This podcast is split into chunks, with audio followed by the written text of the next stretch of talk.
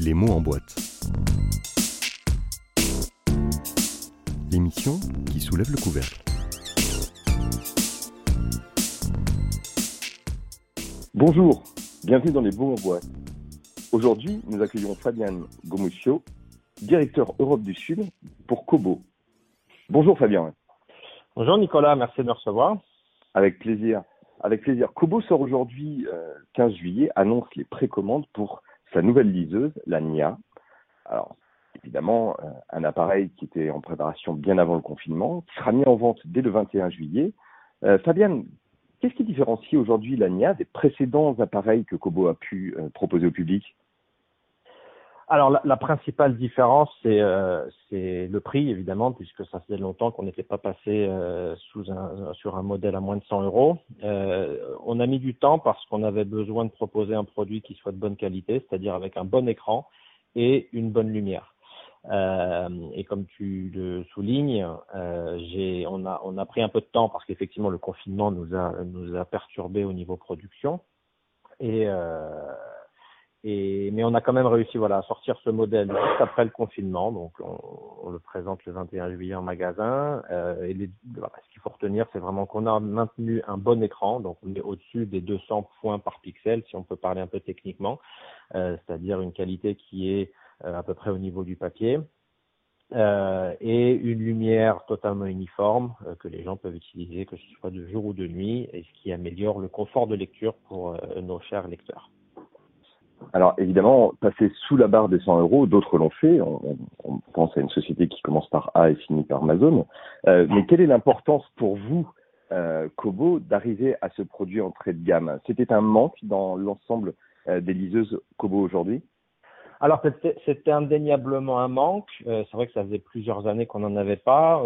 Sur les années précédentes, on avait essayé d'apporter des innovations, que ce soit le côté euh, résistance à l'eau, des écrans plus grands, des écrans de meilleure qualité, des lumières intégrées de meilleure qualité, ce qui fait que le, prix moyen avait eu tendance à augmenter, euh, ce qui ne nous avait absolument pas empêché de, de, euh, de continuer à croître sur le marché français. Euh, mais il est vrai que le confinement, notamment, alors ça, ça tombe bien, on peut dire, hein, comme vous l'avez souligné avant, le, le, confinement a, fait, a montré que beaucoup de gens se sont intéressés à nouveau à la lecture numérique. Et donc, on a eu pendant ces, ces semaines, voire ces mois, un grand nombre de nouveaux clients. Et euh, ces nouveaux clients, ils se sont vite rendus compte qu'ils avaient besoin d'un appareil de lecture, hein, parce qu'on sait tous que lire sur une tablette ou un smartphone n'est pas forcément la meilleure expérience. Euh, et donc, euh, beaucoup ont commencé déjà à se tourner vers les, les, les liseuses pendant le confinement, et on sait qu'il y a encore beaucoup de gens qui se posent la question, et donc ce produit à un prix très très accessible arrivera euh, arrivera à convaincre ces gens-là qui veulent tester hein, la lecture numérique. On s'adresse vraiment à des nouveaux lecteurs numériques euh, qui sont pour la plupart déjà des lecteurs, mais qui veulent tester un nouveau format.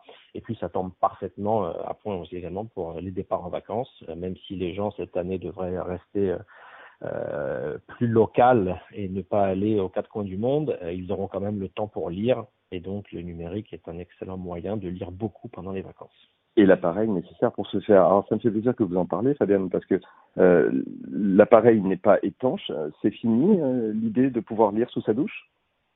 Alors c'est pas fini, on a on a la moitié de notre gamme qui est aujourd'hui euh, approuvée IPX8 donc étanche et, totalement étanche d'ailleurs donc sous la douche mais également euh, sous la piscine pour ceux que ça peut intéresser.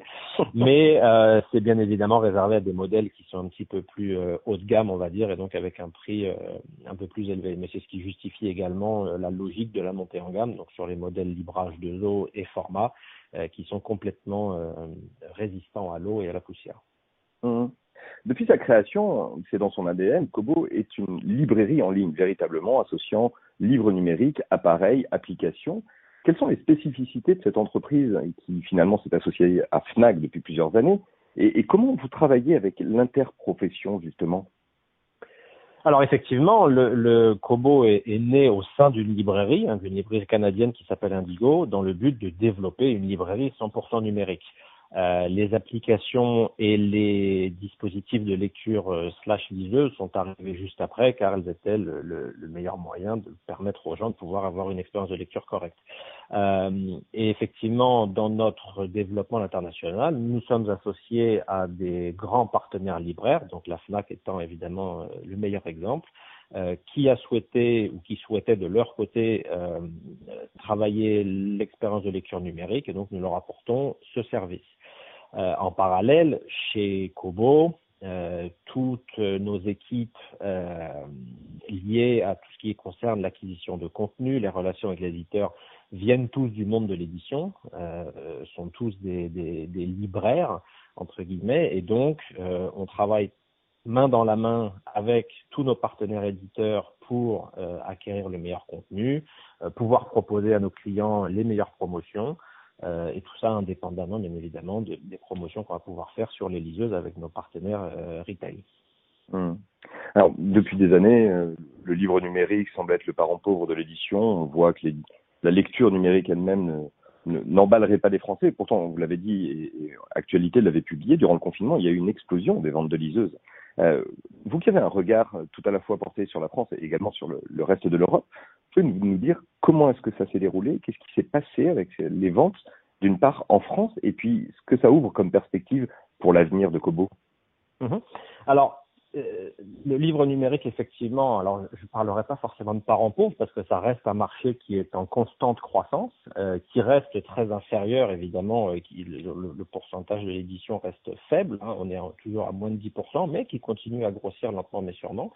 Euh, ça pour diverses, diverses raisons que nous connaissons tous. Euh, et il est vrai que le confinement a très largement accéléré cette tendance, euh, puisque euh, les gens avaient du temps chez eux pour lire. Alors ça a été vrai sur l'ensemble des marchés hein, qui se sont euh, très vite digitalisés. Donc la lecture en a fait partie. Nous avons eu pendant ce confinement un afflux euh, de nouveaux clients qui ont téléchargé euh, jusqu'à euh, entre, entre 5 et 6 millions de titres. Alors on a aussi, nous, dans le cadre d'une d'une campagne de solidarité digitale, offert de très nombreux livres gratuits pour permettre aux gens de passer le temps, entre guillemets. Euh, mais c'est vrai que ces trois mois nous ont permis d'accélérer un petit peu la, la, présence du livre numérique sur le marché. Euh, alors on a bénéficié évidemment de ces circonstances.